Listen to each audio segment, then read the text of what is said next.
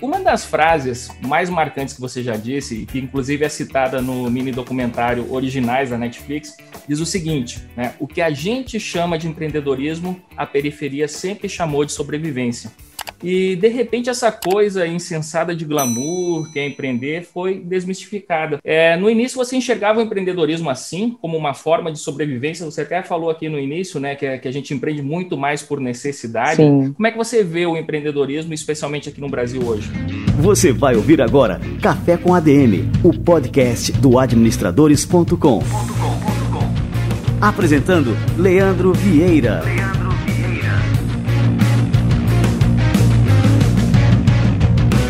A pandemia veio para sacudir tudo, tá, gente? A gente estava numa crescente, eu sentia isso, a gente estava numa crescente, principalmente se a gente for ver é, o que eu chamo de novos centros urbanos, que são as periferias do Brasil.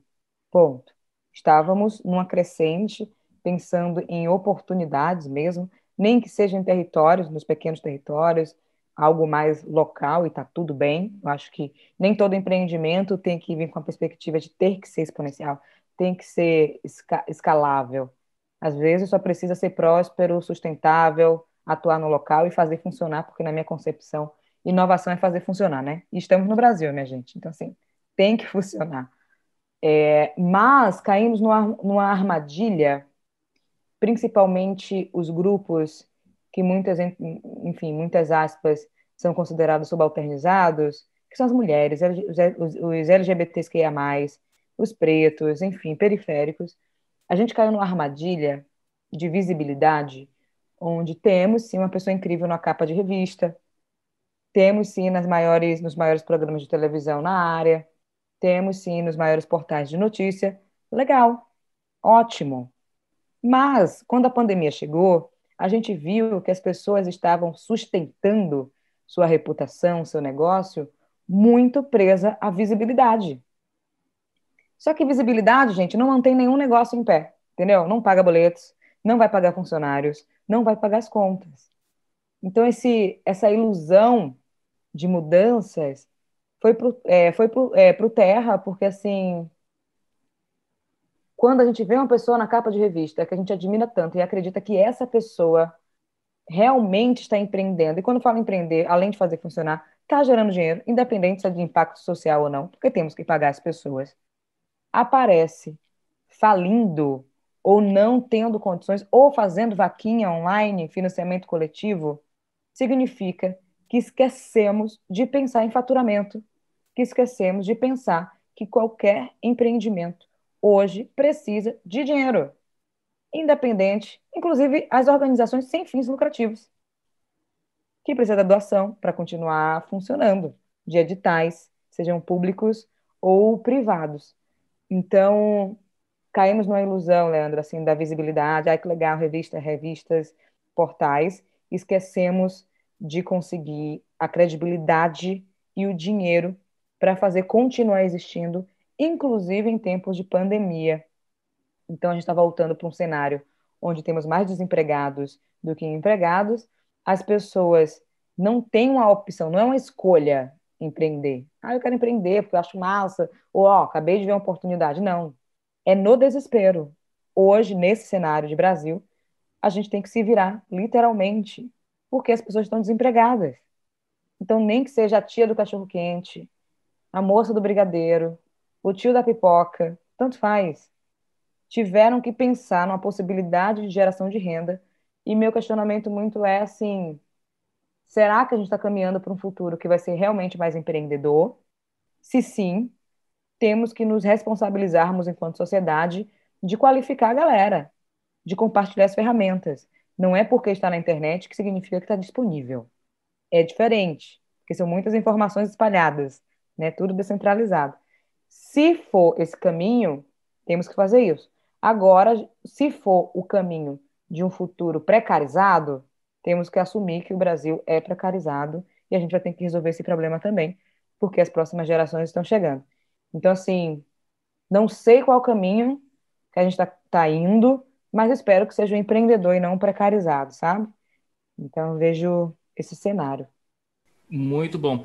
E é, assim, eu sempre acompanhei aqueles estudos. É, tem um estudo do GEM, que é o Global Entrepreneurship Monitor, que, que avalia né, o, o grau de empreendedorismo nos países. E no começo, quando eu estava lá estudando administração, tal, eu sempre ficava empolgado que o Brasil sempre aparecia como os países mais empreendedores do mundo, né? Mas assim, esse olhar mais atento, né, vai ver que esse empreendedorismo brasileiro é realmente isso que você falou, né? O empreendedorismo, empreendedorismo de sobrevivência, na necessidade.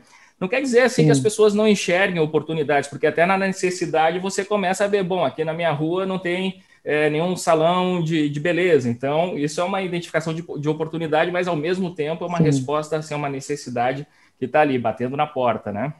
E tem uma coisa que a gente vai continuar, Leandro, no mesmo estado se os investidores não conseguirem olhar para outras possibilidades. Essa é a realidade. O que a gente viu em 2020, os unicórnios, todos aí, né? Quase todos, tiveram que demitir pessoas certo? Metade, assim. E a gente parte do pressuposto que o unicórnio, quando a gente investe, porque tem que crescer, é a custo de que esse crescimento, né? Temos que crescer, coloca todo o dinheiro do mundo para o crescimento. Aí vem a primeira crise desses unicórnios, porque são todos recentes, vieram depois, inclusive, da crise de 2008, é, e não consegue manter as pessoas, sabe? Então, assim, se os investidores só colocam empresas que aparentemente vão dar lucro, vão faturar daqui a não sei quantos anos, significa que estamos perdendo pessoas. Significa que os investidores estão assinando que, numa crise como essa, a gente prefere literalmente as tecnologias digitais funcionando do que as pessoas gerando renda. Porque pessoas empregadas vão gerar renda, gente. Todo mundo ganha, sabe? Então, esse lugar do, dos olhares dos investidores também precisa mudar. A gente viu o que aconteceu com o WeWork, né? Não é novidade eu contar isso aqui, só jogar aí né, no buscador, no seu, buscador preferido, para saber mais sobre essa história. Mas é importante a gente entender que quem movimenta esse país são pequenas e médias empresas, que por acaso são de mulheres, que por acaso são de pessoas negras. Né? Sa saiu uma pesquisa, enfim, que essas pequenas e médias empresas representam 30% do PIB se elas estão bem, todo mundo vai estar bem, assim, todo mundo vai estar bem, sabe? Então, essa preocupação de onde a gente investe, se a gente realmente quer uma sociedade próspera, se a gente realmente quer uma sociedade sustentável, é isso que os investidores precisam começar a olhar. Porque Muito... esses pequenos e médias empresas, desculpa te cortar, mas. Não, não, não, pode, pode concluir. É mais do que lucrar apenas. O lucro vem, funciona, faz a sociedade é, girar economicamente e a gente cai por terra esse lugar do, do conto de fadas do investimento, do empreendedorismo, né? Que eu sempre brinco que nem são contos de fadas, são contos dos unicórnios, que para mim é assim é a maior falácia do século XXI. Se não está dando retorno, não tem que investir. Ponto. Não deu retorno. O Vale do Silício está vendo isso, gente. Agora a gente precisa olhar para o Vale do Silêncio, que são as pequenas e médias empresas, que são as periferias, sabe? Então, é uma preocupação, que é agoniado, foi um desabafo. E aí, gostou do que ouviu? Dê um boost na gente com 5 estrelas. Com a sua avaliação, o Café com ADM vai alcançar ainda mais ouvintes. Então a gente conta com seu apoio. Dê as 5 estrelinhas avaliando o nosso episódio aqui no Spotify. Até a próxima dose de cafeína nos negócios.